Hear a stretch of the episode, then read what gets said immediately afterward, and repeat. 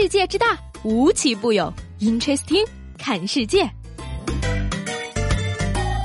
本节目由喜马拉雅青岛站独家出品。Hello，各位好，欢迎收听最有意思的 Interesting，我是西贝。最近呢，我发现了一个既轻松又赚钱的职业——网约车司机。那想想看，坐在冷气十足的汽车里，点点手机接接单，一天下来收入可观又不会累，简直完美。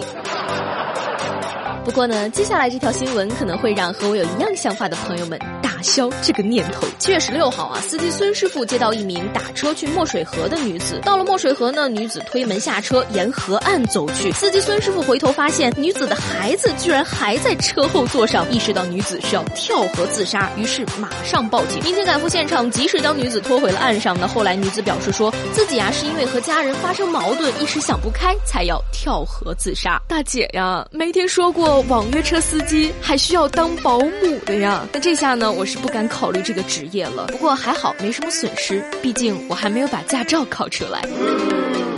炎炎夏日的到来呢，扎啤成了不少市民的最爱呢。招待外地来青旅游的亲朋好友们，难免喝上几杯，特别是送行的时候，更要喝个痛快。不过呢，各位要注意了，如果喝多了，不仅不能开车，连长途车都不能上呢。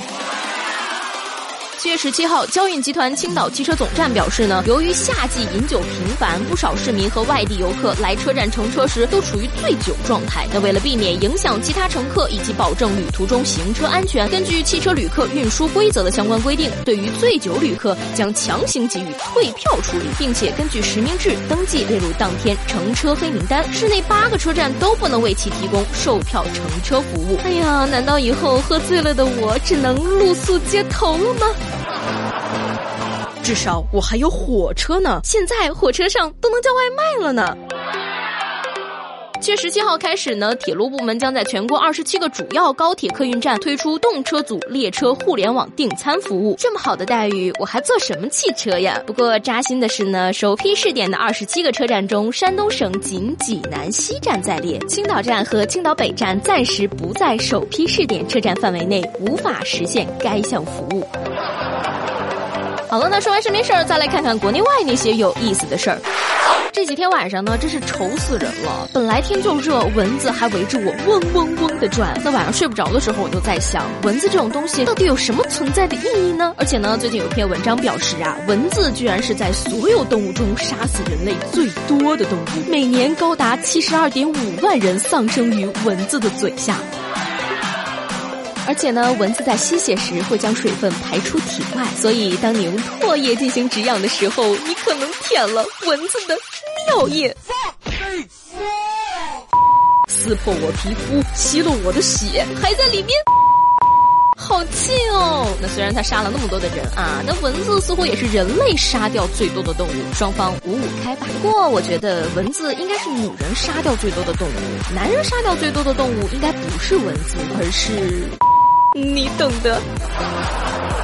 换一个角度想啊，如果能把蚊子变成美食，那中国人会不会把蚊子吃灭绝了呢？说起吃蚊子呀，还得说说非洲特产油炸蚊子饼。蚊子饼啊，是非洲一种传统美食，是当地原始部落的主食之一。那同时还是主要蛋白质的来源。而这种肉饼呢，有个好听的名字，叫做蚊子汉堡。该汉堡是集结蚊子尸体做成的，百分之一百纯天然。那据当地人估算呢，每蚊子汉堡中约含有五十万只。蚊子，其营养价值更是高出普通的牛肉汉堡七倍之多。一口咬下去，至少十万只蚊子，这辈子的仇都报了。要不要尝试一下呢？No，反正我是不敢尝试啊。但是相信有的人一定会去尝试的，毕竟第一个吃螃蟹的人每天都有。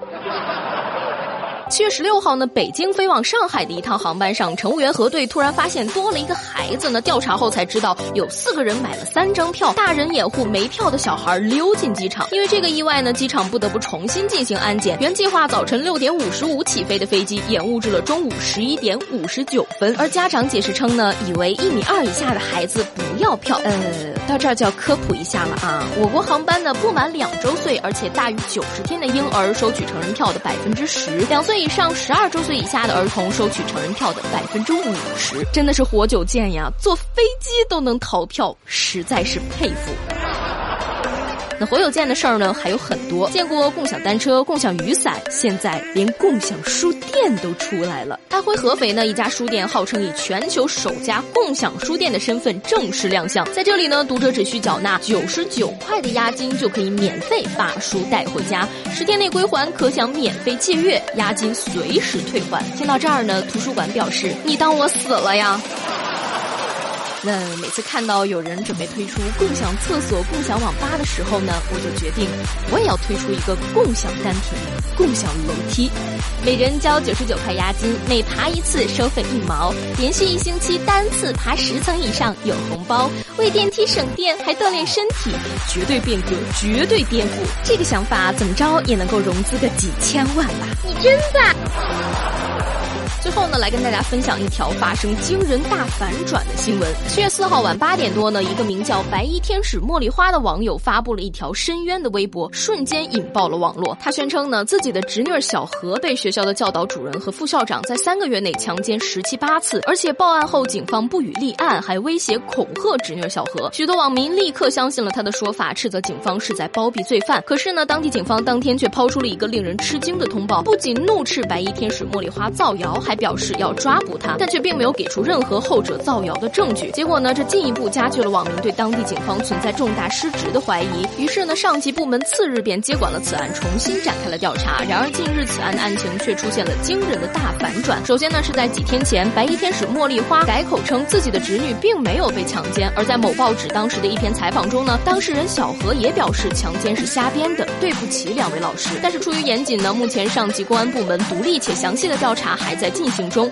而据悉调查现在已经基本结束，正在形成最后的案情通报，但结果也显示强奸并不存在。过去这两年呀，这种出现惊天逆转的案子并不在少数。那很多网友也一次次的经历着从被耍弄、被利用到最后被真相噎得哑口无言，后悔自己当初太冲动的教训。所谓的朴素的正义感呀，本身并没有什么错，我们每个人都该有这种正义感。可是呢，朴素不应该是一种任性。在经历了这么多次被耍弄的教训后，我们是不是也应该变得稍微？成熟一点，理智一点呢？